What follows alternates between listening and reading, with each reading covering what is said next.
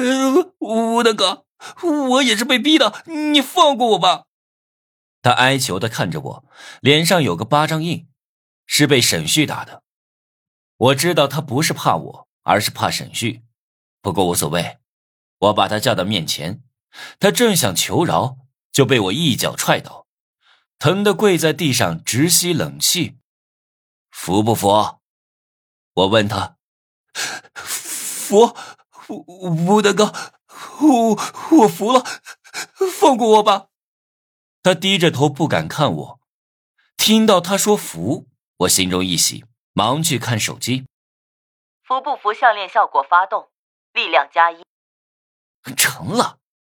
我活动几下筋骨，不知道是不是心理作用，感觉浑身充满了力气。嘿嘿嘿，要是我多打服点人，很快就能像沈旭那么猛了。沈旭，走，我请你吃串串。我心情大好，拽着沈旭走了。沈旭真是痴迷直播。吃串串还要我拿着手机给他直播，还专吃猪腰子，真是个怪人。大秋估计是知道我和沈旭在一起，也没敢再来动我。我回去把征服游戏的事告诉了崔贤，计划把崔贤变成新玩家。他点子多，满肚子坏水，能帮我出出主意。但是崔贤不相信，说我是被大邱吓到。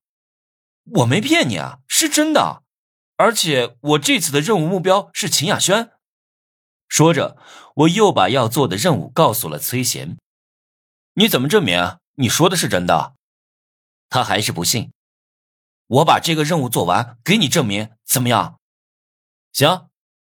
崔贤答应了。可是我却为难了，因为我不知道该怎么完成任务，而今天就是最后的期限了。晚上十二点一过。我还没完成任务的话，会死的。你说的秦雅轩，我了解他的情况。其实你要完成这个任务也挺简单的。怎么做？我眼睛一亮，就知道崔贤有办法。根据你对秦雅轩的介绍，我把她归纳为空虚寂寞的女人，长期得不到程序的滋润，也在所难免。然后呢？我眼巴巴的盯着他，然后，嘿嘿，他在我耳边轻声说了一通。我去，我犹豫了，真不能怪我这么惊讶。崔贤居然要我拍做那啥的视频发给秦雅轩，我已经给秦雅轩留下了下流的印象，再发个视频给他，秦雅轩一怒之下报警都是有可能的。